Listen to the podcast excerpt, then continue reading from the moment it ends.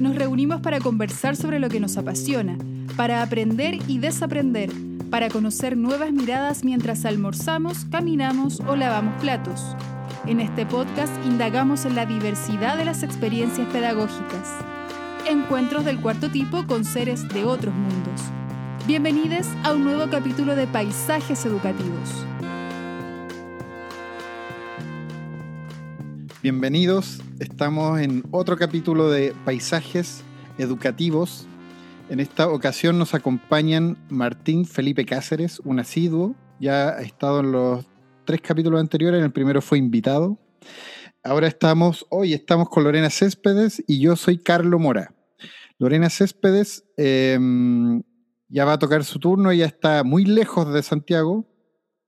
Eh, pero primero comencemos por Martín Felipe Cáceres. Tienes 10 segundos para presentarte. No, 10 segundos muy poco para mi, tremendo currículum. no, corto. yo soy licenciado, bueno, estudié licenciatura en física, después trabajé un tiempo como, como profe en un, liceo técnico en el sur, ahí justamente conocí a Lore, y después entré un doctorado en ciencias de la ingeniería y de ahí me dedico a la investigación y acción en educación. Súper bien, 10 segundos. Yo me llamo Carlo Mora, como ya dije, soy artista visual, eh, trabajo en la Fundación Escuela en Acción desde hace unos años atrás. Em, bueno, me dedico a, la ABP y, mm, y, a muchas cosas, pero no vale, no vale la pena detallarlas. Estamos con Lorena Céspedes. Buen, buena noche, Lorena. Hay que saber que son las 8.32 en estos momentos. Eh, ¿Podrías contarnos? Nosotros te pedimos que nos eh, enviaras un breve currículum, pero en tus palabras debe sonar muy bonito. Gracias. Eh, bueno, yo soy Lorena Céspedes, soy eh, físico también, igual que Martín, y profesora de física. Trabajo hace como 20 años haciendo clases.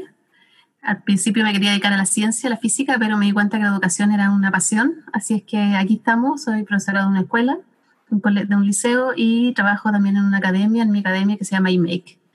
Y organizo varios proyectos, entre ellos Kimon Bots y otros que tenemos en conjunto con colegas como Martín.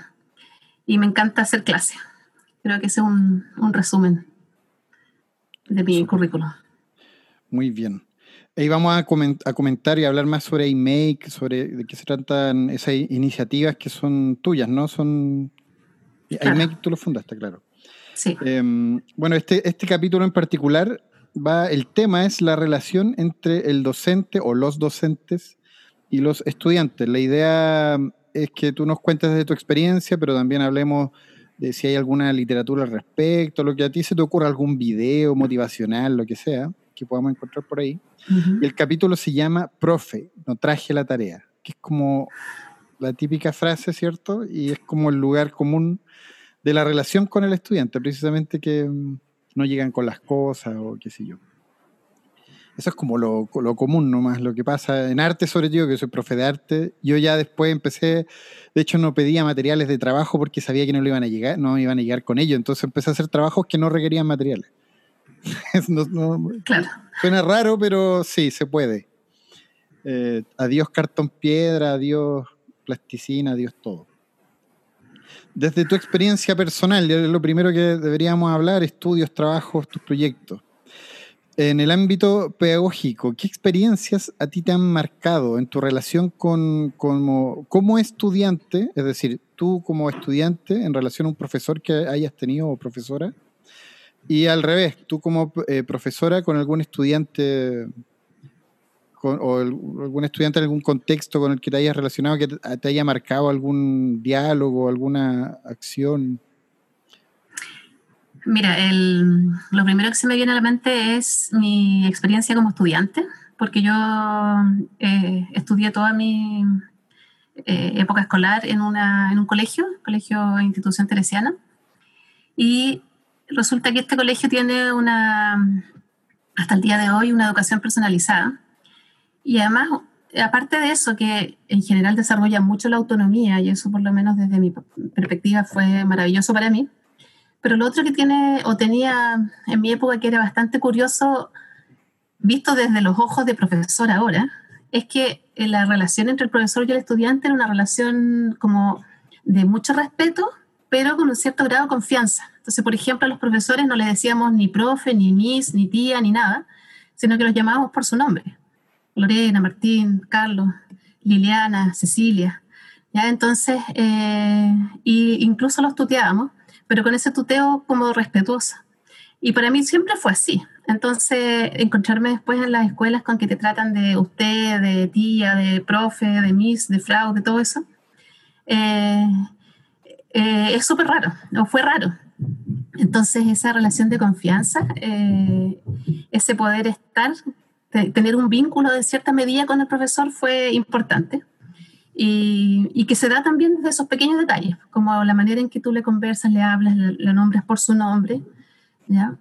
Así que eso es lo primero, eh, como estudiante. Eh, y respecto a profesora y estudiante también después, el, como profesora, bueno, yo me di cuenta cuando llevaba como cinco años ejerciendo que la relación profesor-estudiante era central en cuanto a, que se genera un vínculo que necesita alimentarse para los dos lados.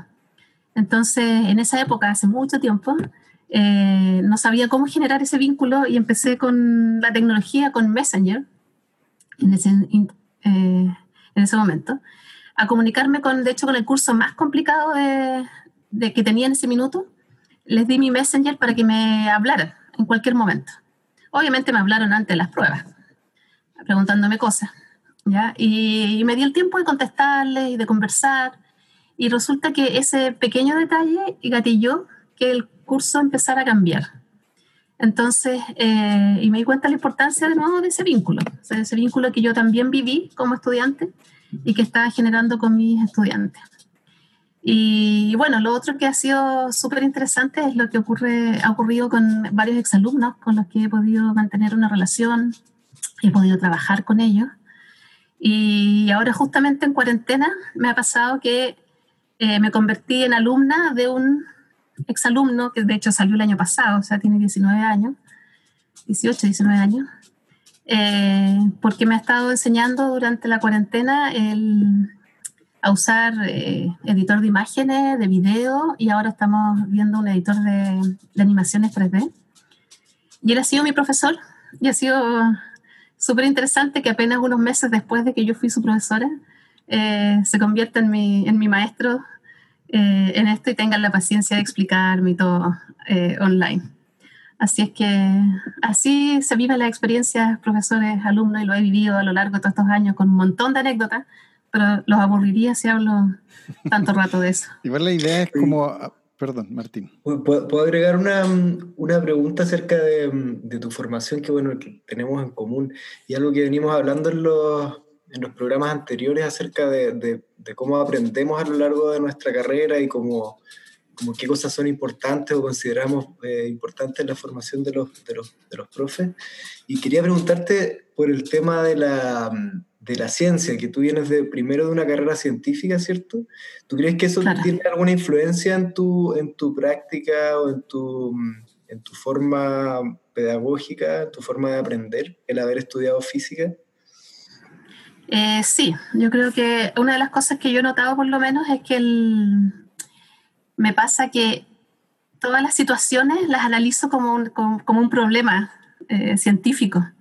Entonces, claro, tengo dificultades con un curso y empiezo a analizar, bueno, ¿cuál es, cuál es el problema? ¿Qué es lo que pasa? ¿Cómo se puede resolver? Hasta hago como pequeñas investigaciones cualitativas, a veces un poco cuantitativas, eh, en base a, a, esas cosas. Entonces, y eso claramente es un, como yo digo, es una deformación o formación de la ciencia, eh, que, que, lo aplico a todas las situaciones de la vida y en especial a lo que me gusta, que es la educación. Así que sí, eh, de todas maneras influye. Contaste que un estudiante ahora te estaba haciendo clases, ¿cierto? Y sí. en relación a lo mismo, como en tu actitud de... Mm, o, o, o, hay algo que los profesores como que eh, uno no se los imagina en la sala de clases siendo estudiantes, como, no sé, pienso en mi profesor de historia del colegio, por ejemplo, que era muy formal, de lentes, terno, ambo, en realidad no terno, un ambo, eh, eh, con chaqueta escocesa. no, no me lo puedo imaginar, nunca me lo puedo imaginar como niño. Entonces, menos como estudiante, porque él era demasiado serio, entonces era como muy adulto. ¿Tú, em, cómo, qué tipo de estudiante eras? ¿O qué, sí, eso, qué tipo de estudiante eras cuando estaba en el colegio, por ejemplo, la, como de la primera eh, como educación que te acuerdes? Mm. Y después hablemos de qué tipo de estudiante eres hoy, pensando en las clases que La verdad es que era una, una, estudiante bastante tranquila, esas como estudiantes yo creo que ideales para algunos profesores, donde no, no hacía mucho ruido. Eh, de, tranquila, típica estudiante así piola, buena estudiante en general, eh, pero fui mutando. Entonces resulta que hoy en día soy una, estudiante súper inquieta. De hecho, no tolero mucho esas reuniones de profesores largas, ya me tengo que poner a dibujar, a, hacer cosas porque se me empiezan a mover las piernas. Lo típico que, uno ve a veces en algunos estudiantes que no toleran escuchar mucho rato algo, me pasa lo mismo. Entonces, por eso también yo en clase si estoy haciendo una clase, estoy participando en una clase, o sea, haciendo una clase, también noto cuando me aburro por mí misma. O sea, cuando me digo, estás aburrida, estás siendo aburrida. Entonces ahí como que me doy cuenta y digo, ya, no. Y tiro un chiste o cambiamos un poco las cosas. Eh, porque como que me pasa que cada vez soy más inquieta y por lo tanto entiendo súper bien a los estudiantes que, que a veces se aburren ahí, están muy lateados. Así es que... Cuando eras más joven eras más estructurada, eras más, eh, como, no sé, eras como la matea del curso, estaba entre los primeros lugares y tenías poca capacidad de aguante a la frustración y todas esas cosas, o, o eras bien resiliente. No, era matea, sí, era de la mejor del curso, pero no, no era tan no me frustraba tan fácil. O sea, me refiero a que o sea, si, me, si me pasaba algo, aparecía la frustración, pero no era terrible tampoco. Así es que yo creo que era, como digo, más tranquila, más metida para adentro, con más introspección. Y ahora, claro, eso, más para afuera. Sí. Y, y, en ese sentido, como las, las, clases con tu alumno, que está buena esa, esa como relación que tienes con tu exalumno, eh, cómo te comportas en las clases es incómodo? ¿Te produce algún tipo de incomodidad? ¿La primera clase fue incómoda? ¿Hicieron una clase o se juntaron a conversar nomás? No, lo que pasa es que además estoy trabajando con él. Yo lo, contraté en iMake como ayudante de unos talleres. Entonces ya llevamos un tiempo trabajando y, nos llevamos bien. Entonces, eh, de a poco fue saliendo la, la, cosa. Mientras trabajamos, de repente le dije, oye, quiero manejar bien esto, ah, pero yo te enseño. Y ahí empezamos a, a los dos nos gusta, entonces, de hecho, la, edición de video al final la aprendí sola y le hice un video, entonces fue entretenido.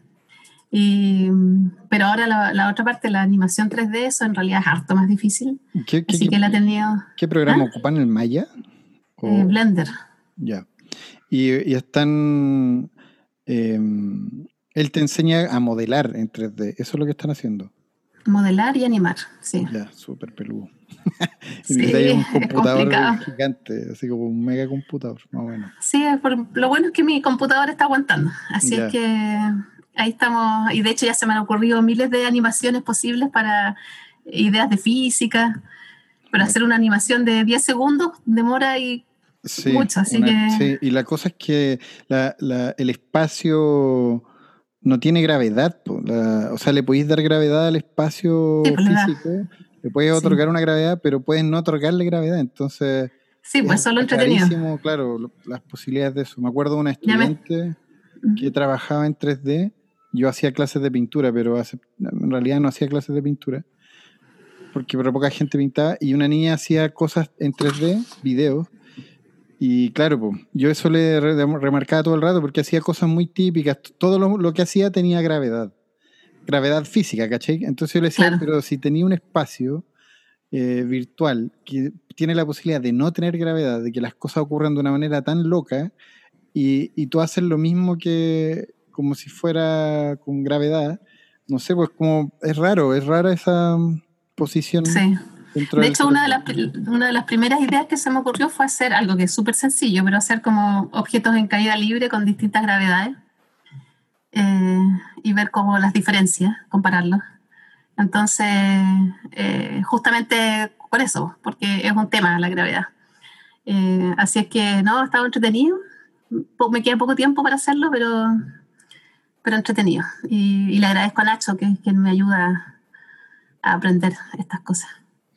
Oye, Lorey, em, podemos ver como este breve fragmento que eres muy inquieta y estás siempre aprendiendo. ¿Tú cómo ves el, tema del aprendizaje de, los profes en general? ¿Cómo los ves como lo, los profes con que trabajas tú? Eh, ¿Cómo crees que es la, actitud en general hacia el aprendizaje? Eh, ¿Crees que en la carrera docente hay como condiciones eh, incentivos, no sé, pa, para, estar aprendiendo siempre? Eh, yo creo que no. Por desgracia, el, sistema es bastante estructurado y uno entra en una rutina que te hace difícil aprender. De hecho, a mí misma también me cuesta a veces darme los tiempos para aprender. Eh, así es que se hace difícil. Y lo otro es que yo creo que también existe de repente la mentalidad de que uno como que dejó de aprender, como que solo enseña. Entonces, eh, para mí, en ese sentido, esta cuarentena y todo lo que nos ha pasado ha sido como un, una invitación abierta a muchos profes a, a aprender.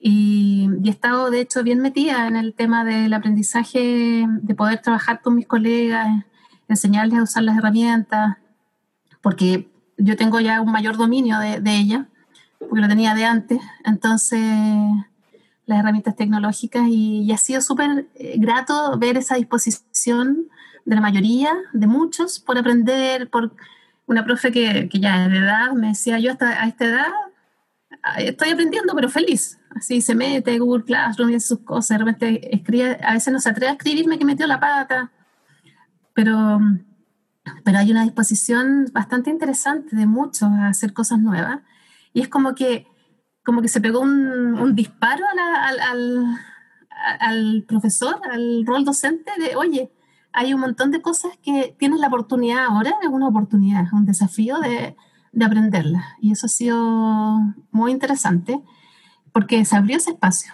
Entonces, antes en la rutina, la, eh, los tiempos y también a veces lo, lo, los tiempos mal manejados, porque están mal manejados por, por todos a veces los directivos y todo, de, no, no hay una invitación a aprender.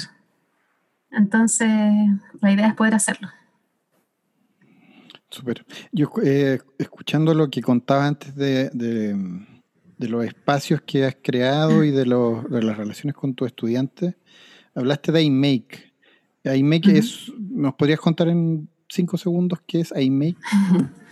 Eh, nació como una empresa donde hacemos proyectos educativos principalmente asociados a la robótica educativa. Trabajamos con robótica Lego, Lego en general, para niños de 4 a 18 años. También capacitamos a profesores y además hacemos algunas clases de reforzamiento o de profundización en distintas asignaturas. Hay un grupo de profesores más un grupo de profesores de robótica con los que trabajamos y además levantamos varios proyectos como la First Lego League eh, Zona Sur, el Kimonbot, eh, y que son torneos de robótica y somos los socios, los organizadores. A pesar de que es una empresa, en realidad hay muchos proyectos que son sin fines de lucro que están orientados al desarrollo de otras actividades dentro de la educación. Creo que fueron más de cinco segundos. No, sí, está bien, está bien. Es un decir, es un decir. Oye, y, pero de todo eso que nombraste, ¿tú participas en todas esas instancias? Es decir, en, la, en esas ligas de robótica, en las capacitaciones, en la, ¿tú trabajas en cada una de esas instancias o, o algunas no? Más que nada pregunto por la variedad de, de estudiantes con los que te relaciones. No es lo mismo hacer una capacitación a profesores, obviamente, que hacer un taller de robótica a niños de 10 años. Me imagino que no es diferente. Claro, o sea, la verdad es que trabajo con, o sea, yo he hecho clases desde los 4 hasta los 18, eso... Eh, y más, ya... si hace, haces capacitaciones a profes también. Sí, también hago capacitaciones a profes, por lo tanto, en lo que es estudiantes como de niños jóvenes, claro, de, en esas edades, pero también trabajo las capacitaciones. Hoy en día igual tengo un equipo, entonces hay algunas cosas que no las hago yo. Eh, eh, un equipo de profesores de robótica específicamente. He ido soltando algunos talleres y capacitando a mis mismos profesores, a los que hacen las clases en iMake, y también en algunos proyectos como la implementación de la robótica en los liceos de la comuna de Temuco. Em, y ahí he trabajado yo como capacitadora de los profesores. Entonces, sí, pues he trabajado con... Eh, es un rango amplio de edad, desde los 4 hasta los, no sé, 50 será, 60. ¿Y cuáles son los desafíos que tú te has, encontrado ahí como que puedas recordar? Así como que piensas, por ejemplo, ¿qué, qué piensas que es lo más desafiante para niños de, pongamos, como primer ciclo? Como, ¿Cuál es el desafío ahí?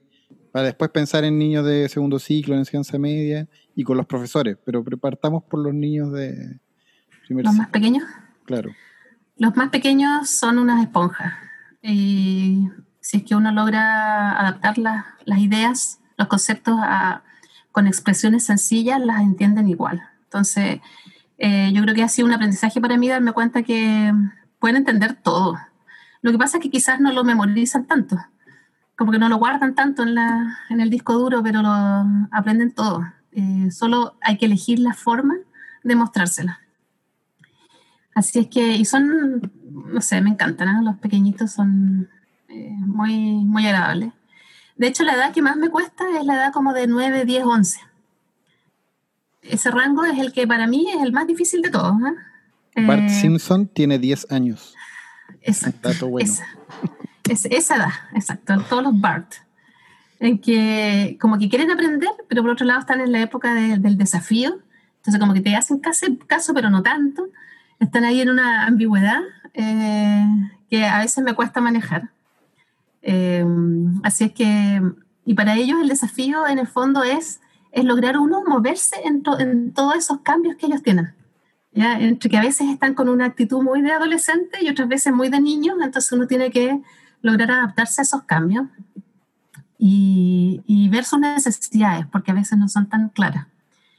Después ya los más grandes, los de, como los de ciencia media, hay un tema de reflexivo, de o incluso también de tirar tallas, de, todo eso que es un poco más fácil para mí. Y, y, que tiene que ver también con el, con el poder conversar variados temas. Eh, ellos sienten mucha necesidad de tener referentes, pero referentes que sean de confianza, o sea que eh, para mí es importante que lo que uno se muestra es, o sea, yo estoy todo el rato siendo lo que soy, y dando el ejemplo con lo que soy nomás.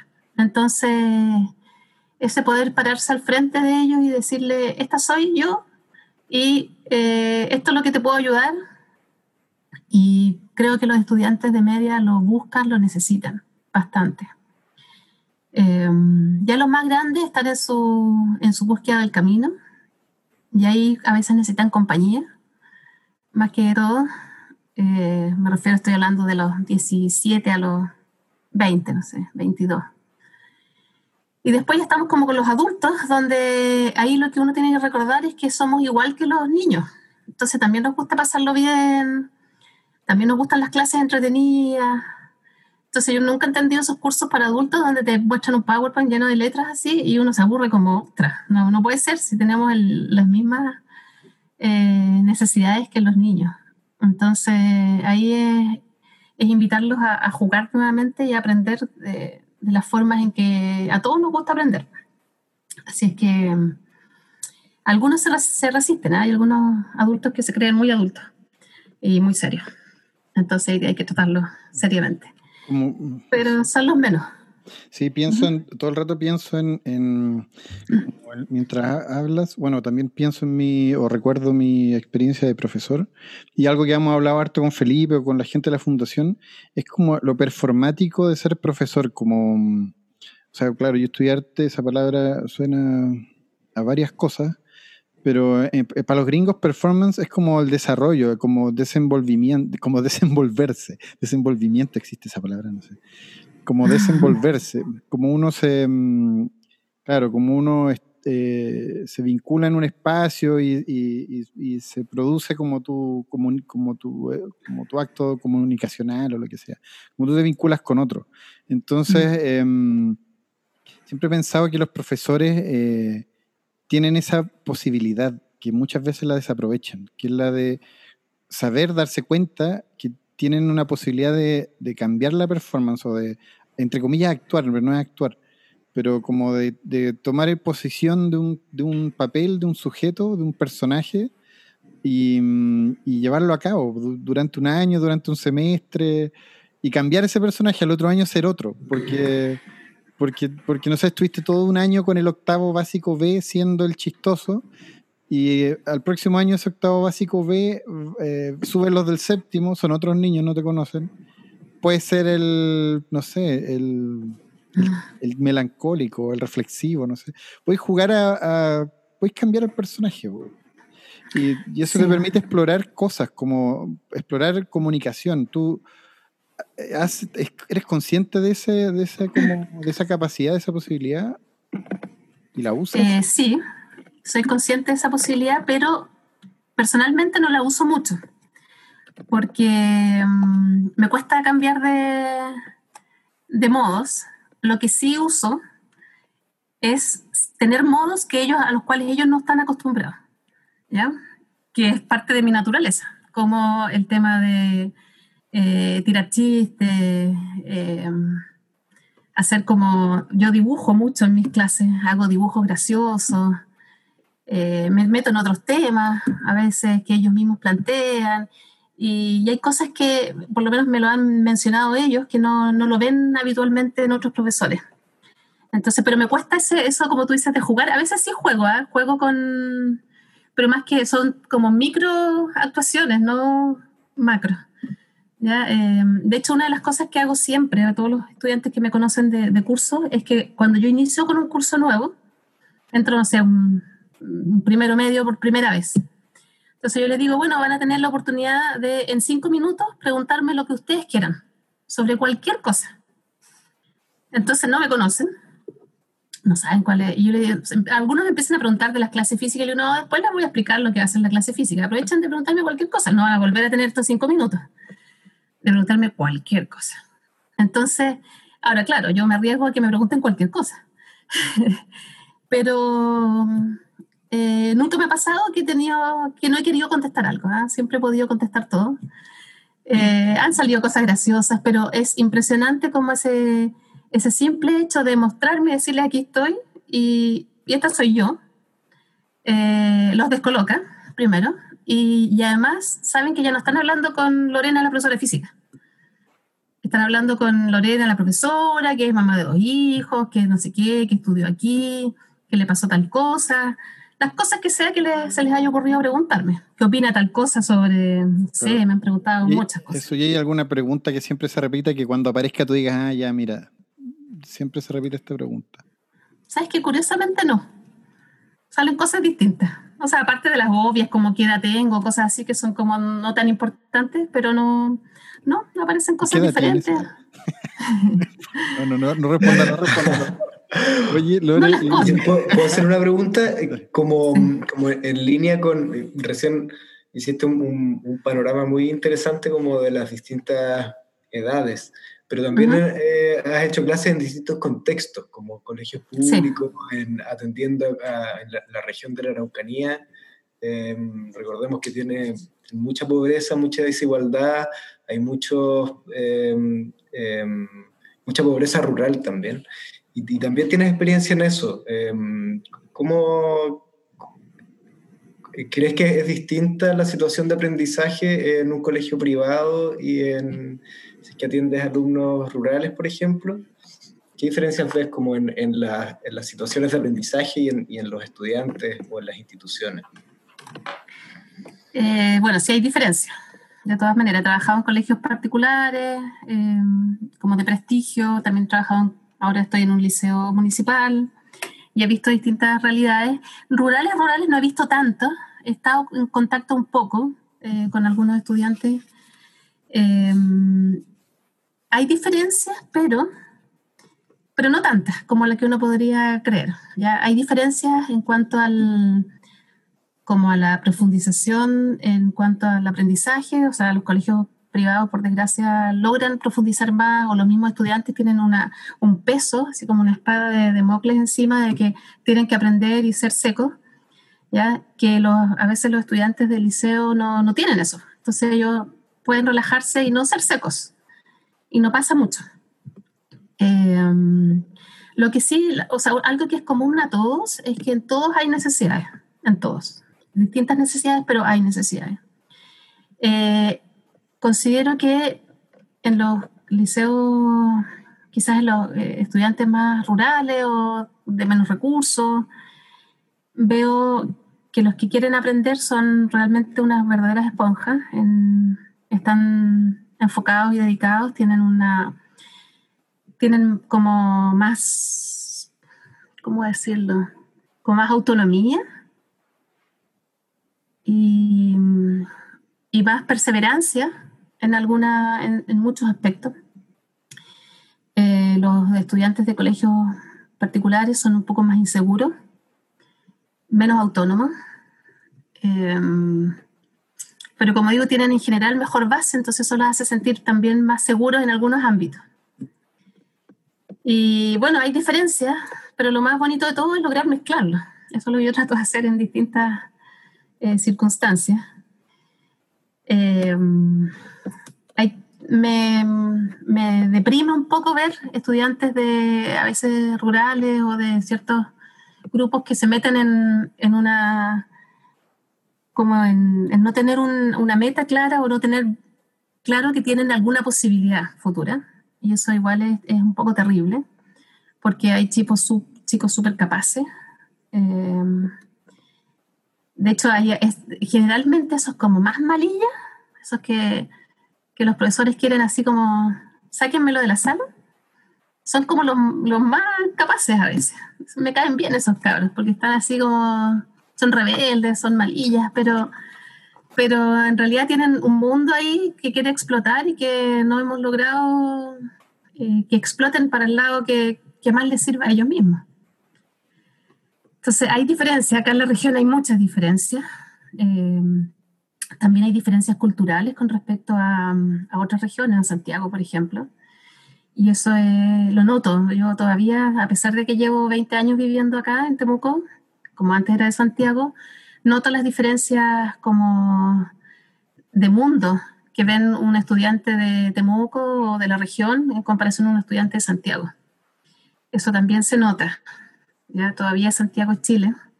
Y también regionalmente Temuco es Araucanía. Entonces pasa de que, eh, de que tiene sus pros y sus contras para los chicos, para los jóvenes, los niños. Porque claro, viven más felices. Pero también tienen con menos visión de mundo. ¿Puedo decir algo ahí?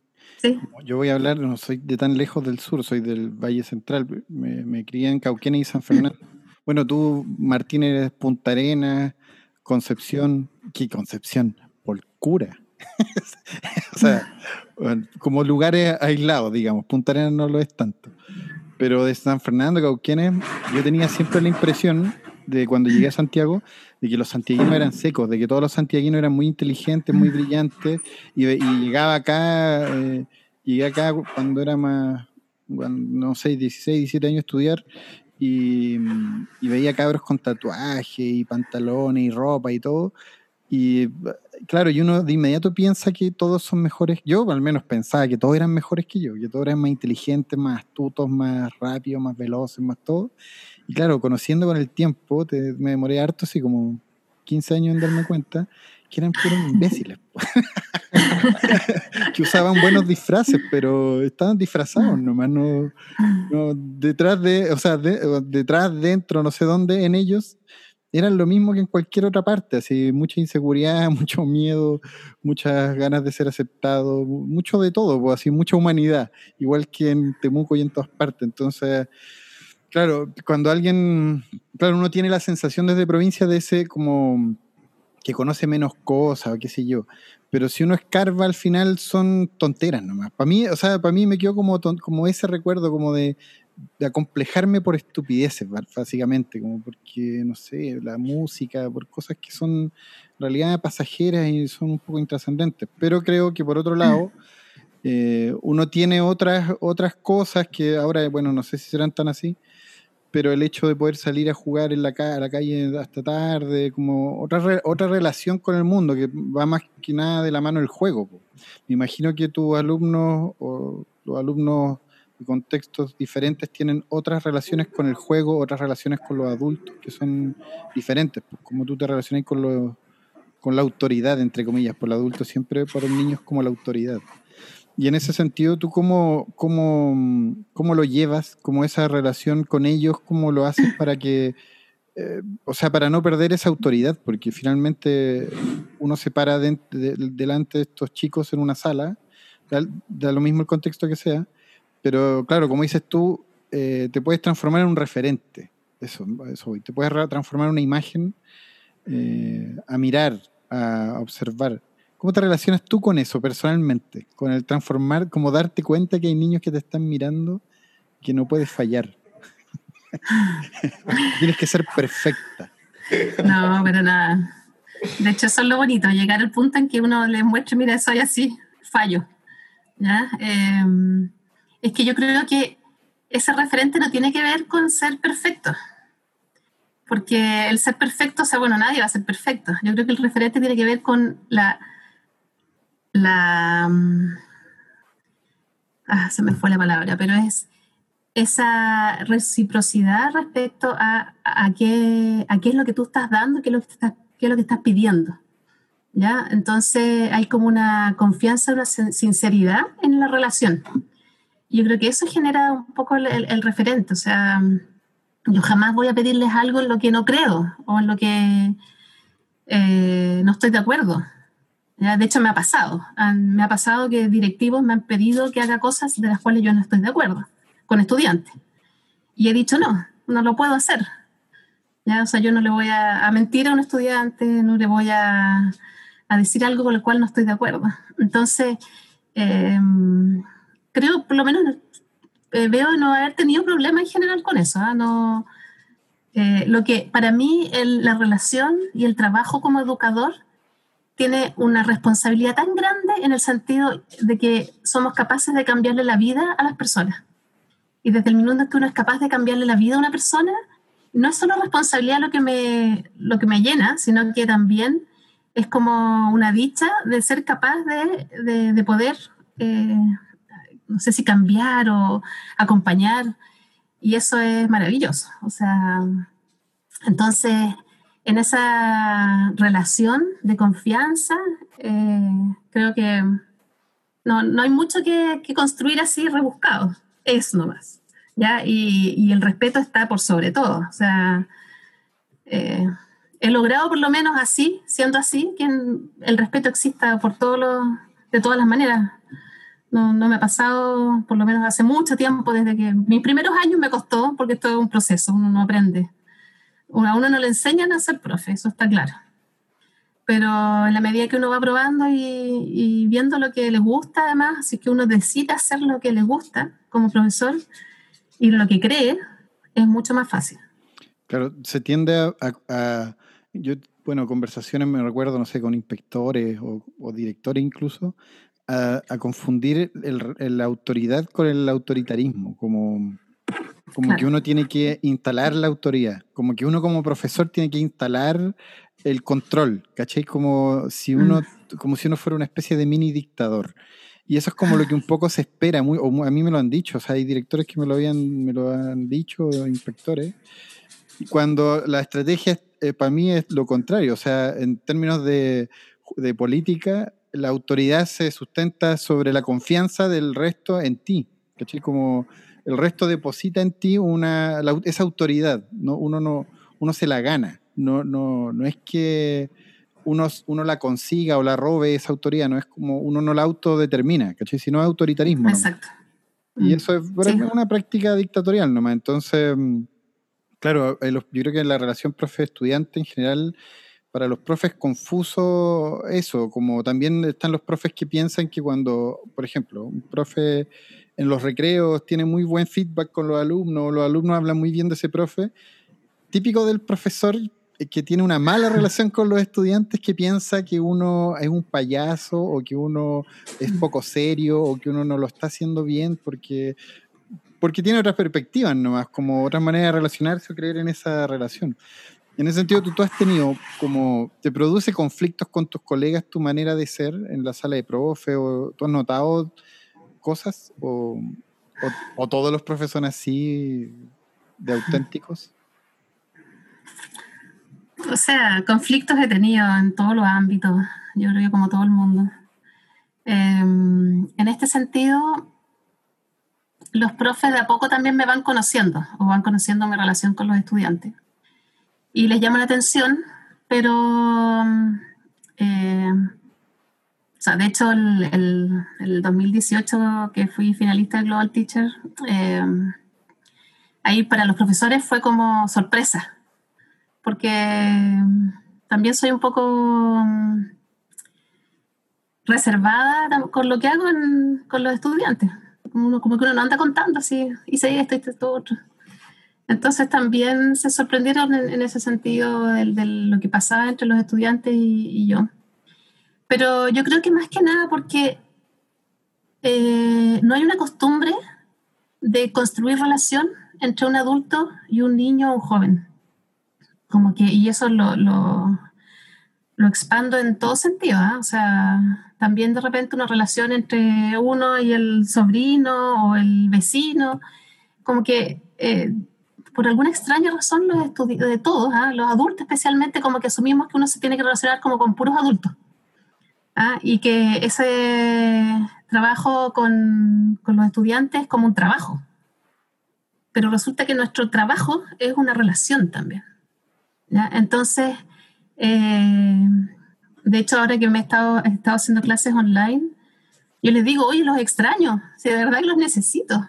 Entonces, eh, les digo algún, al principio de la clase, como que muestren sus cámaras un momento para verlos, así mirarlos, porque hay una relación, hay una relación que, que, es para todos lados. Entonces, sí me ha pasado que a profesores les parece extraño, pero en general no he tenido, quizás a lo más un poco de celos de por ahí o por allá, pero no he tenido rechazo.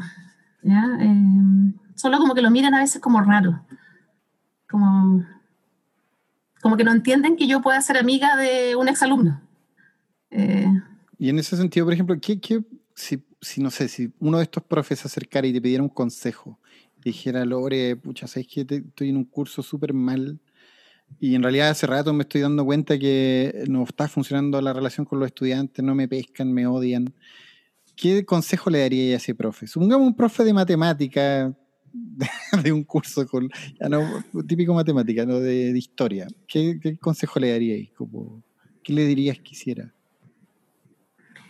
Em, bueno, es difícil, cada situación es distinta, pero mm, lo primero es escuchar con la mente abierta a los estudiantes. Y cuando digo escucharlo, no es necesariamente escuchar sus quejas en el momento de alguna algún conflicto, sino que escucharlos de otra manera. Por ejemplo, si tú estás en una clase te das cuenta que están, no sé, con el celular en otra cosa, se estarán aburriendo, eh, y preguntar.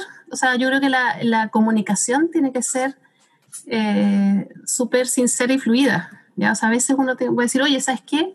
Parece que lo estoy haciendo mal. Eh, y ustedes también lo están haciendo mal para mi lado. Entonces, ¿cómo podemos resolver esto? cuando uno a veces como que pone sobre la mesa de una manera tranquila, sincera, eh, los conflictos a veces se solucionan simplemente conversando. Eh, a veces son cosas, son tonteras.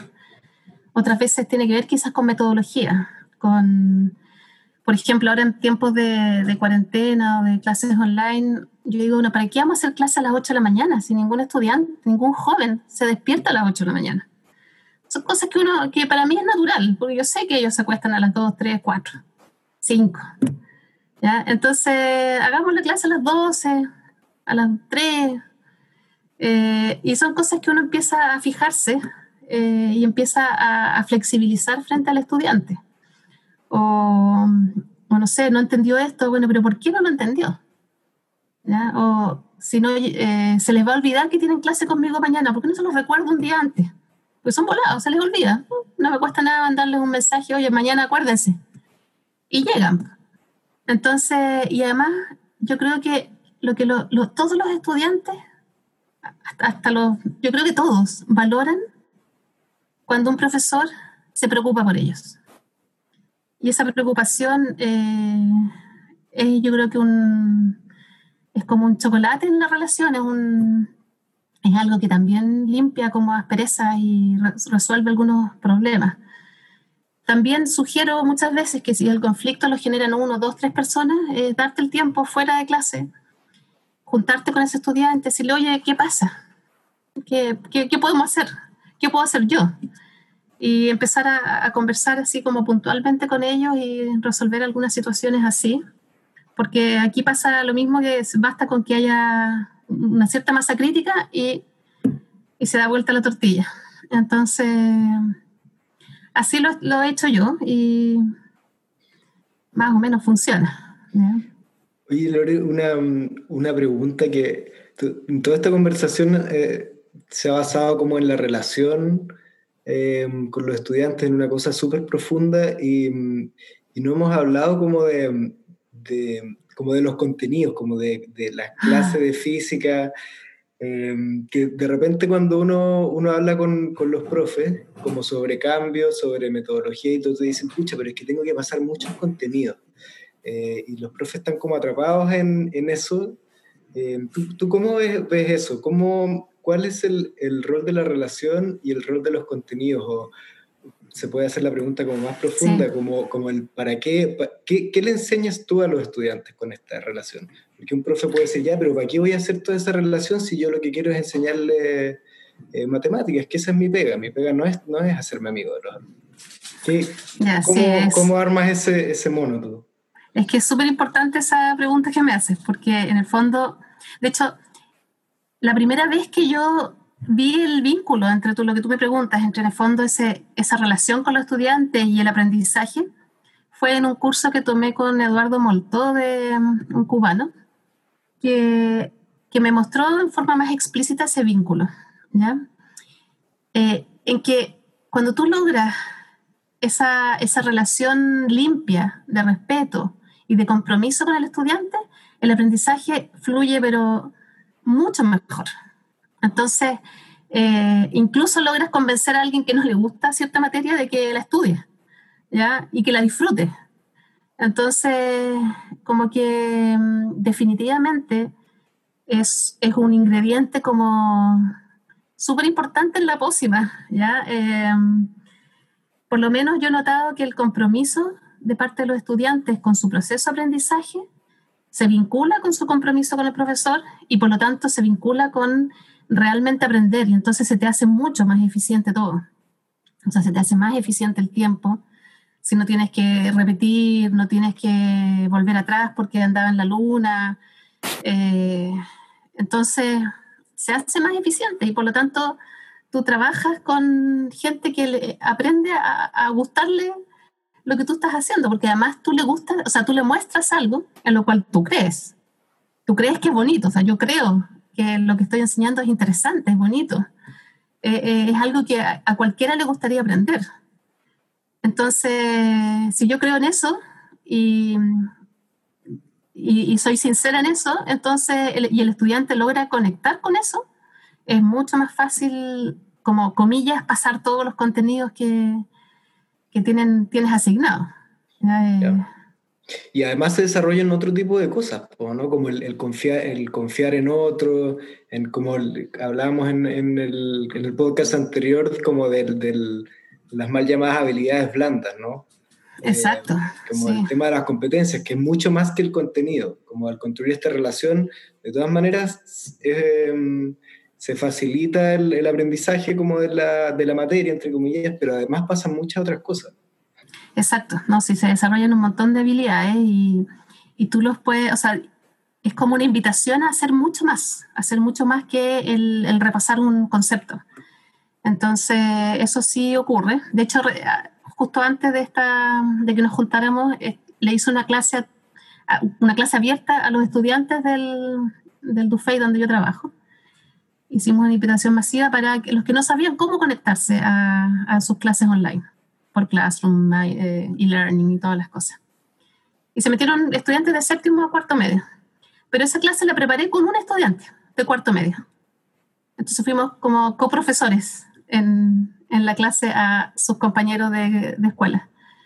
Entonces fue interesante también, en este caso para este estudiante de cuarto medio, aprender a preparar esta clase para sus compañeros, lo preparamos juntos, el, el PowerPoint, y después él compartía pantalla con su rol de estudiante o yo la compartía con el rol de profesor.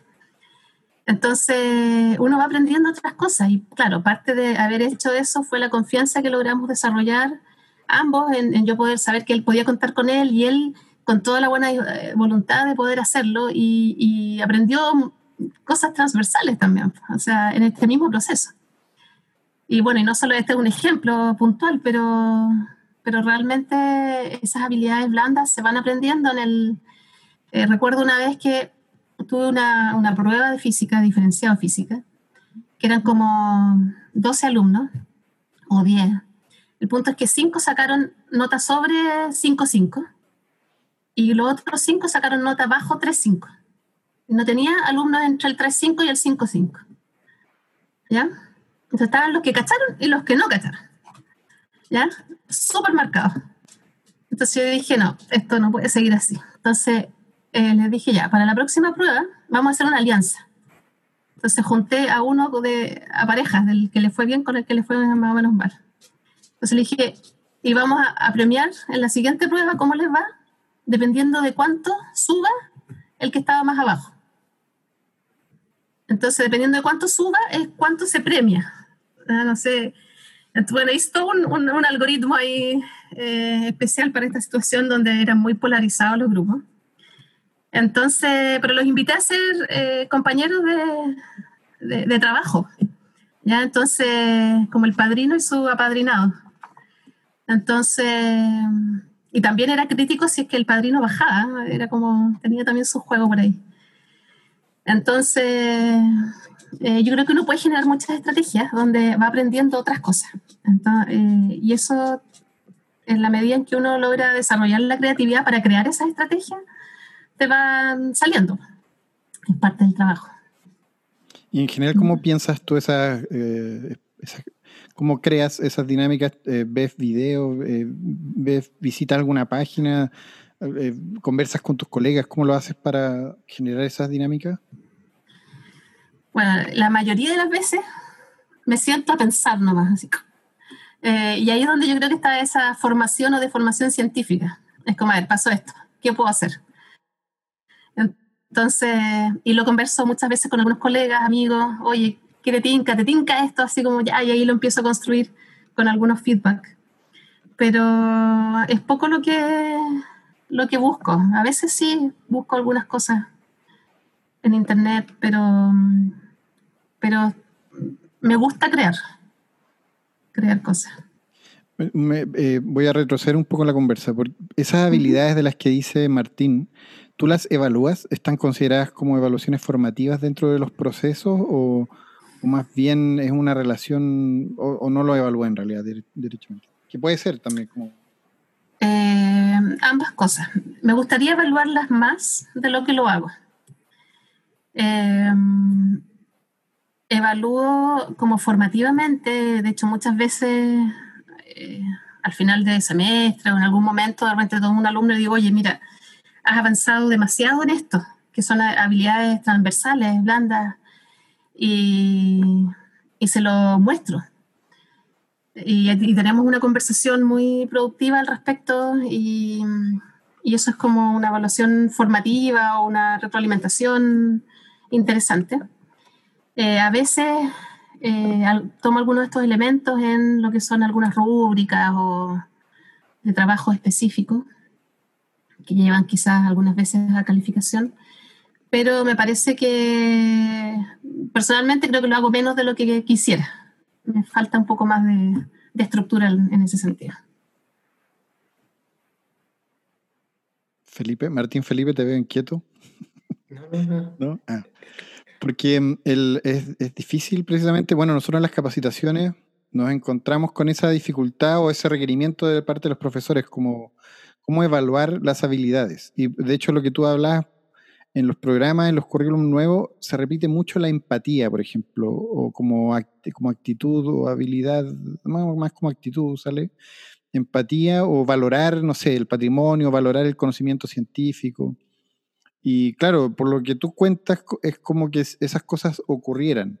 Ahora, claro, los procesos de evaluación son eh, largos, o sea, son, requieren como cierta constancia y, probar instrumentos y estar como... Es, harta pega en el fondo. Como, ¿qué, crees tú que podría facilitar mm, ese proceso de evaluación formativa? ¿Qué ayudaría harto a los profes que eso ocurriera, que se pudiera hacer?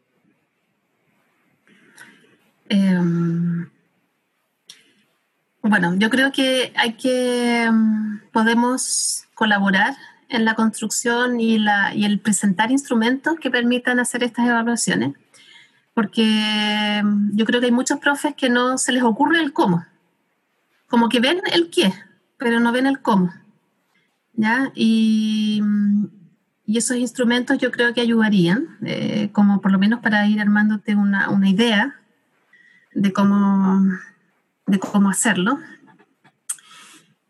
Creo que por otro lado, esta oportunidad que nos dio el desarrollo de, la, de las plataformas eh, en la educación ahora con, la, con, con esta pandemia, eh, quizás nos facilita algunas cosas.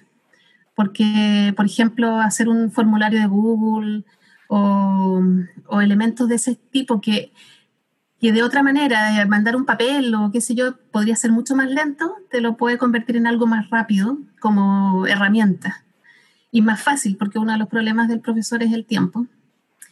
Entonces, me parece que también por ese lado podría ayudar, y más ahora que los estudiantes están más conectados. Entonces, ellos mismos también les es más fácil entrar a estas cosas y además le han tomado más valor ahora. Saben que son cosas que les pueden eh, ayudar todos le hemos tomado más valor, o sea, yo creo todos los profes y todos los estudiantes, los apoderados, etc. Entonces, eh, es lo que se me ocurre como una primera instancia, es por un lado dar más ejemplos y construir más ejemplos y por otro lado usar ciertas herramientas que faciliten esos procesos. Eh, por ejemplo, mm, trabajos colaborativos. Yo he hecho en algunos Google Classroom algunos trabajos, algunos documentos colaborativos hizo una cosa muy sencilla, pero que tenían que buscar sobre los, eh, el desarrollo del electromagnetismo, de la electricidad y el magnetismo a lo largo de la historia. Pero era un documento colaborativo, entonces no podían repetirse. Entonces tú tenías que ver lo que los otros pusieron, porque si no podías poner algo que ya estaba puesto. Y, la idea era que todos pusieran cosas distintas. Entonces, eso en cierta medida, eh, por ejemplo, esa, actividad sencilla te permite también el, evaluar que el estudiante se da el tiempo de ver lo que sus compañeros hicieron eh, y empatiza o, no sé, eh, valora lo que los demás hicieron. Y, y, se puede incluso como medir así como estrictamente, pues un estudiante que puso lo mismo que otro, o, lo copió o simplemente no leyó nomás, pues no, no valoró nada de lo anterior, no hizo el trabajo colaborativo. Entonces, hay ciertas herramientas, ciertas estrategias, pero yo creo que son estrategias que habitualmente los profesores no dominamos o no dominan y, y no se nos ocurren necesariamente. Entonces, yo creo que hay que mostrar más cosas pues, para hacer. Claro. Muy bien, estamos como dentro del tiempo, ya mirando la hora, un, poco una lata estar mirando la hora, pero mm, tenemos que hacerlo. Y tenemos que pasar a la única sección que tenemos. No, tenemos más secciones porque no se nos han ocurrido. Se llama preguntas cortas, respuestas rápidas. Em, eso, tal como lo dice. Nosotros vamos a preguntar algo y tú lo primero que se te venga a la cabeza. Ya. Ya. ¿Qué fue lo último que aprendiste? Eh, yo creo que de animación, poner efectos en animaciones. Ya, súper. ¿Cuál es la palabra que más has repetido esta semana? Parece que Google. He hablado con, muchos profesores, Google Classroom, con los estudiantes, Google Classroom, eh, Google. Es como un dialecto como de, así como Google, Google, Google. Google, Zoom. Google, Zoom, Zoom también. Eh, Sumémonos. Mira, si hoy te nombraran ministra de Educación, ¿cuál es la primera medida que tomarías? Como es probable que no me nombren, voy a nombrar una medida un poco disruptiva. Y yo eliminaría los colegios particulares, subvencionados, municipales y haría una, una sopa de todo. Entonces, porque esa separación la encuentro catastrófica, en todo sentido. Me encantaría que se pudiesen mezclar los estudiantes, eh, los profesores, las motivaciones. Entonces, de alguna manera haría eso de, de mezclar. Y voy a hacer una segunda cosa, aunque me dijiste una nomás, y que tiene que ver con eh, desarrollar habilidades en los profes. Eh, trabajar el, desarrollo de habilidades, de mayores habilidades en, los profesores. Eh, eso ya como más a nivel de, de, estudio, ¿no? Como pregrado, como algo así, como en la universidad, o, cree que no es el lugar la universidad? No, sé, la, la, universidad yo creo que a nivel de mm, formación de profesores tiene harto que hacer. Creo que está muy al debe. Em, o sea, no conozco profesor que haya salido de su universidad, de su estudio y haya dicho, realmente lo que aprendí en la universidad me sirvió para ser profesor. Como que no. La mayoría dice, no, me faltaron cosas importantísimas. Y especialmente en el desarrollo de habilidades. Entonces, eh, creo que en la formación de profesores, creo que puede ser también en universidades como posgrado y cosas así, pero también en la capacitación docente, dentro de lo que es la carrera docente. ¿ya? O sea, al interior de las mismas escuelas o eh, de manera más macro. Claro, se ha estado regulando, bueno, todo eso se ha estado regulando, pero muy, lo que dices tú, pues claro, muy, bueno, y lo hemos conversado en otros capítulos, los dos anteriores, que está muy, está todo avanzando, pero de una manera muy como, al parecer, no tan organizada, porque las universidades ya deberían mm. haberse replanteado hace rato sus carreras pedagógicas, lo que están enseñando. Por otro lado, hay decretos y leyes funcionando, por otro lado, hay eh, otros sistemas implementándose, los currículums cambiaron, entonces como que no hay un acuerdo transversal quizás, no sé, algo, algo pasa ahí que está desajustado, que, que precisamente eh, hace que los profes, los profes se dan cuenta de eso, se dan cuenta que la cosa está un poco está bien desajustado. Pero bueno, los profes también le, yo he notado le ponen harto ñeque a, con lo que hay a hacerlo, para avanzar y eh, es, interesante lo que has dicho tú, que en esta época se ha puesto mm, de pandemia, de encierro, se ha, se ha, se ha volcado mucho la vista hacia mm, como el futuro, entre comillas, como pensar en cómo, en cómo salir de esto y cómo seguir más adelante, quizás. Como, y eso ha permitido modificar conductas, eh, formas de trabajo, aprender cosas. Yo creo que está bueno. O sea, hay mucha sobrecarga de pega, como lo hablábamos al principio, pero, pero bueno, ya va a pasar esto y, después va a ser peor. pero tranquilos, profesores. vamos a tener más herramientas. Va a haber más pega, va a haber más, va a haber que hacer el doble de pega. No. Eh, eh, bueno, eso, como hemos tenido un capítulo mm, donde en esta ocasión la invitada habló eh, todo lo que no, está bien. Lo que pasa es que en otros capítulos hablábamos, hablábamos harto, éramos hartos harto interlocutores. En el último fuimos, éramos, estaba Vicente, que tú lo conoces, Vicente Villalobos, Martín, yo y Eduardo Vallejos. Eh, estábamos ahí conectados con San Carlos, nos dio una receta, eso te iba a preguntar un poco fuera de foco, pero estamos un par de minutos de tiempo. ¿Qué, cosa culinaria recomendarías de la, de la novena región o de por ahí donde vives tú? ¿Algún queso de algo? algún ¿Qué cosa? Pucha, soy mala para recomendar esto. Yo creo que Martín es mejor en, este tema. Eh, yo extraño los quesos de allá. Sí, quizás estoy muy acostumbrada al queso, claro. Eh, ¿Qué más? La, la sopa y pilla. Son, son buenas. Porque ya no, la, sesión anterior nos, recomendaron longanizas, que eran ah. de San Carlos. Entonces, estamos armando un menú. claro, los kuchen también de, la zona. La repostería. Ah, por eso te iba a decir Frau, claro, apareció que tú decías como Frau, que, es señora en alemán, ¿cierto? Eh, sí. Allá debe haber harto, harta Frau. Claro, harta Frau. Claro. Los del colegio alemán. Herr, sí los profesores. Claro. Eso, bueno, em, muchas gracias Lorena Césped, ya estamos cerrando, tenemos que cerrar. Em, hoy es, no, no, dijimos la fecha, pero creo que es importante, 5 de mayo. Eh, claro, estamos en el contexto de la cuarentena, algo se habló de eso. Eh, ¿Tienes algo, como piensan que esto va a quedar depositado en Spotify? Entonces va a durar mucho tiempo ahí. Yo tengo, o sea, todos tenemos la esperanza de que Spotify va a durar siglos.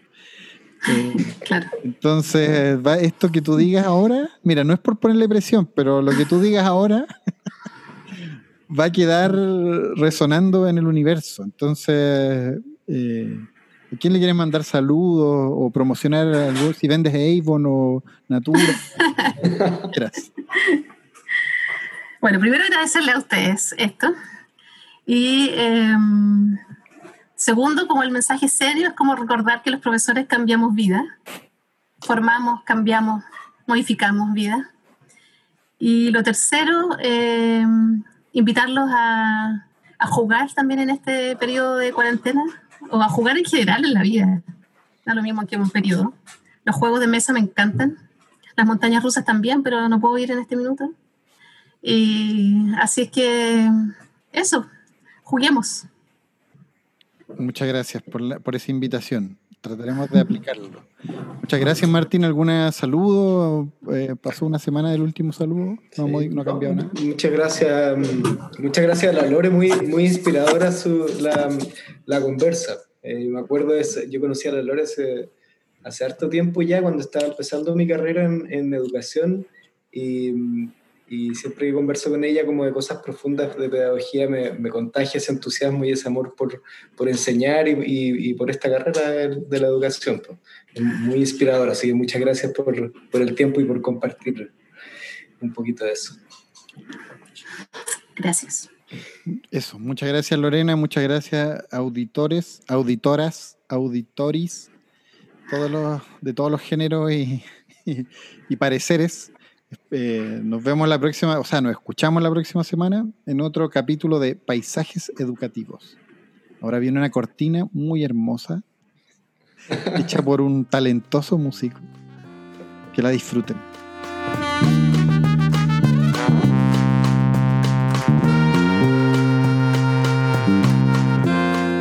Nos escuchamos la próxima semana en un nuevo capítulo de Paisajes Educativos. Este podcast es producido por Fundación Escuela en Acción